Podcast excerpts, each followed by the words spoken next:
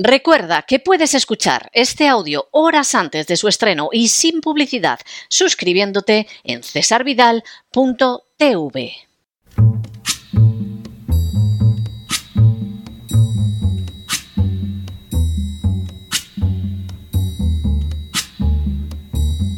La voz con César Vidal, desde el exilio.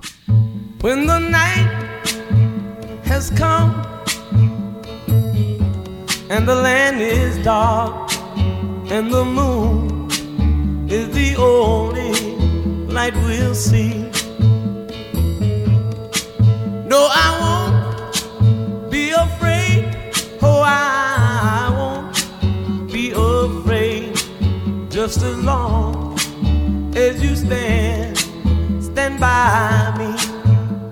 Muy buenos días, muy buenas tardes, muy buenas noches y muy bienvenidos a esta nueva singladura de la voz. Soy César Vidal, hoy es el miércoles 14 de febrero de 2024 y me dirijo a los hispanoparlantes de ambos hemisferios, a los situados a uno y otro lado del Atlántico y del Pacífico, y como siempre lo hago desde el exilio. Corría el año 455 a.C., cuando el dramaturgo griego Esquilo falleció mientras se encontraba de visita en la ciudad siciliana de Gela.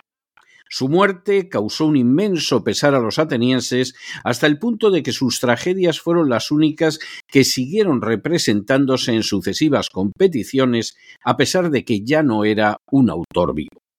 Esquilo ciertamente fue el primer gran trágico griego, pero a la vez supo utilizar la tragedia como una manera de reflexionar sobre la naturaleza y las circunstancias propias de los seres humanos. Fue así como, por ejemplo, llegó a expresar lo siguiente. No hay enfermedad peor que aquellas palabras que para ser agradables recurren a la mentira. La reflexión de Esquilo resultaba más que adecuada. Ciertamente no son escasas las enfermedades y no pocas de entre ellas resultan terribles. La utilización de la mentira para suavizar el impacto de la verdad es especialmente grave porque evita que sepamos lo que es cierto y que por lo tanto podamos proceder a su corrección. La verdad, por desagradable que sea, es siempre mucho mejor que una mentira grata. En las últimas horas hemos tenido nuevas noticias sobre el tratamiento que la sanidad pública en España dispensa a los enfermos de cáncer. Sin ánimo de ser exhaustivos, los hechos son los siguientes. Primero, la propaganda gubernamental en España, independientemente del partido que se encuentre en el poder, lleva afirmando desde hace décadas la extraordinaria calidad de la sanidad pública que supuestamente es universal gratuita y de calidad. Segundo, ciertamente la sanidad pública en España no es gratuita en la medida en que se paga con unos impuestos elevadísimos de los ciudadanos españoles que muchas veces se ven obligados en paralelo a pagar una sanidad privada para contar con una cobertura médica decente. Tercero, aunque es cierto que la sanidad pública cubre generosamente incluso a inmigrantes ilegales, no es universal ni mucho menos en la medida en que deja fuera de su cobertura ramas enteras de la medicina como la odontología o las terapias psiquiátricas. Cuarto, Finalmente, aparte de la tardanza en la realización de pruebas e intervenciones quirúrgicas que se puede prolongar durante meses e incluso años, la sanidad pública española deja fuera de tratamientos, deja fuera tratamientos absolutamente indispensables. No es, por tanto, ni mucho menos de calidad.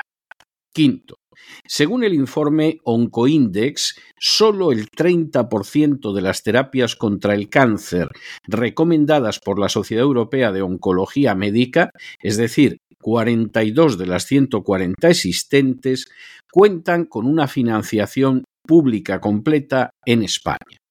Sexto, en otras palabras, el 70% de las terapias contra el cáncer recomendadas por la Sociedad Europea de Oncología Médica no tienen financiación pública completa y tienen que ser costeadas por el paciente de su bolsillo a pesar de los extraordinarios impuestos que paga. Séptimo, entre los tratamientos que sufrieron mayor retroceso en la financiación en los últimos tres meses se encuentran los medicamentos contra el cáncer de páncreas. Octavo, los medicamentos contra el cáncer de páncreas, una variedad especialmente fulminante y dolorosa de cáncer, bajaron de hecho un 40%. Noveno. A día de hoy, en España, tan solo dos tratamientos contra el cáncer de páncreas tienen financiación pública completa, a pesar de que su incidencia no ha dejado de aumentar en los últimos años. Décimo. Por añadidura, se calcula que para el año 2030 el incremento de esta variedad de cáncer será superior al 30%, según datos de la Sociedad Española de Oncología Médica. Un décimo. No puede sorprender que respecto a la financiación de los tratamientos contra el cáncer en comparación con el resto de los países europeos, España tenga una valoración de solo 54 puntos sobre 100 y que haya incluso bajado un punto desde enero de 2023 hasta la fecha actual. Duodécimo. Este es solo un caso de los muchos de abandono en que se encuentran los enfermos de cáncer en el seno de la sanidad pública española. De hecho, 68 de las terapias oncológicas son financiadas con restricciones. En otras palabras, 68 de los tratamientos contra el cáncer, es decir, un 45% de los mismos, solo son cubiertos de manera parcial por la sanidad pública en España. Décimo tercero. Por añadidura, 30 de las variantes de cáncer, es decir, un 21% de las mismas, no reciben ninguna cobertura de la sanidad pública española, teniendo el enfermo como alternativa buscar socorro en la sanidad privada o simplemente morir. Por supuesto, en ninguno de los casos recibe una reducción de impuestos por la sanidad que se le ha cobrado y que no se le proporciona. Décimo cuarto.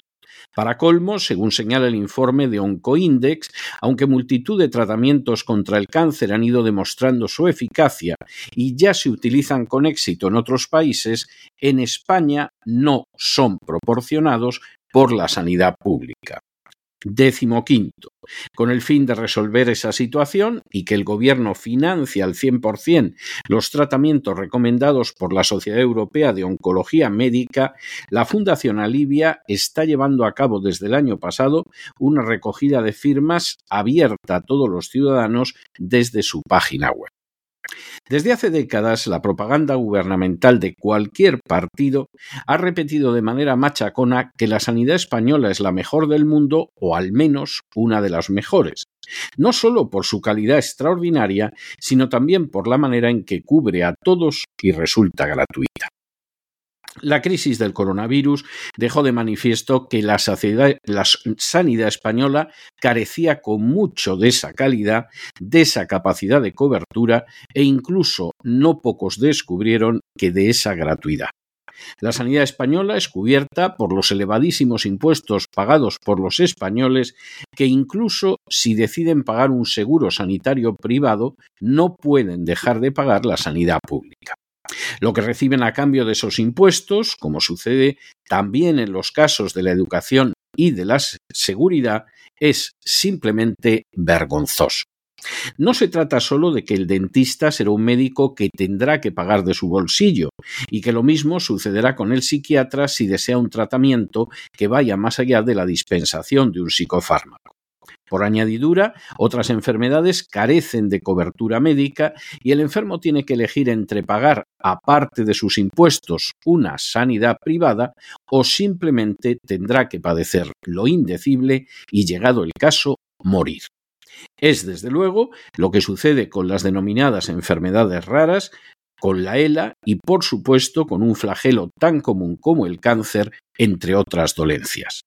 Si el enfermo tiene la inmensa fortuna de padecer el 34%, solo el 34% de las variedades de cáncer que cubre la seguridad pública, y al mismo tiempo tiene la enorme suerte de que las pruebas de diagnóstico se realicen en un plazo razonable de tiempo y que también en un plazo razonable de tiempo procedan al tratamiento, tiene alguna posibilidad de sobrevivir y sin duda ese ha sido el caso de algunos pacientes. Pero si por el contrario tardaron en diagnosticarlo o en intervenirlo, o pertenece a ese 66% de variedades de cáncer que no cubre en su totalidad o en absoluto la sanidad pública española, puede darse por muerto. Toda una vida de pagar impuestos no habrá servido en absoluto para recibir un tratamiento que tenga alguna posibilidad de enfrentarse con éxito con la enfermedad.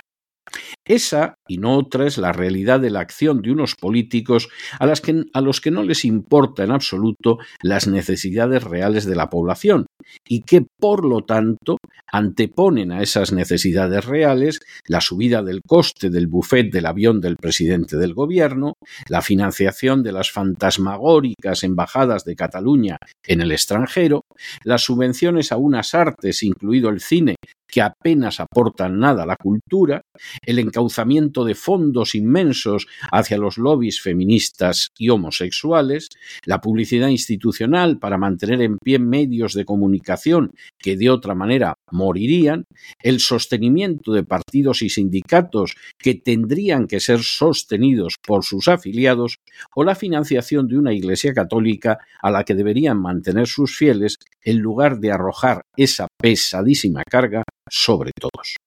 Son solo algunos, ciertamente muy pocos ejemplos, pero suficientes para comprender por qué la sanidad española deja morir a enfermos de cáncer o desatiende a los que sufren de ELA sin siquiera pestañear. Y si usted, oyente, padece de algún tipo de cáncer, entérese enseguida cómo lo va a tratar la sanidad pública, porque quizá esté aún a tiempo de salvar la vida fuera de ella. No tolere jamás lo que el trágico Esquilo definió como la peor enfermedad. Esas mentiras que ocultan la verdad porque suenan bien. Por ejemplo, cuando se dice que la sanidad pública española es universal, gratuita y de calidad. Pero no se dejen llevar por el desánimo o la frustración, y es que a pesar de que los poderosos muchas veces parecen gigantes, es solo porque se les contempla de rodillas, y ya va siendo hora de ponerse en pie.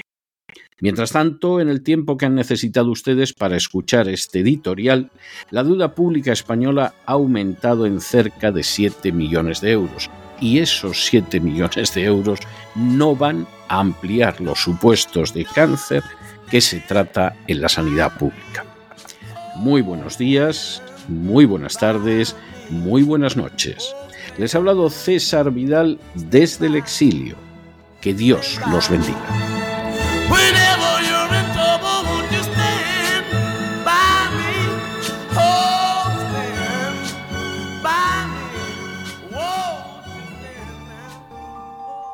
Esta sección está patrocinada por crowdfunding con el siguiente mensaje. Nuestro Señor Jesucristo, el único Dios verdadero, es misericordioso y nuestro Salvador.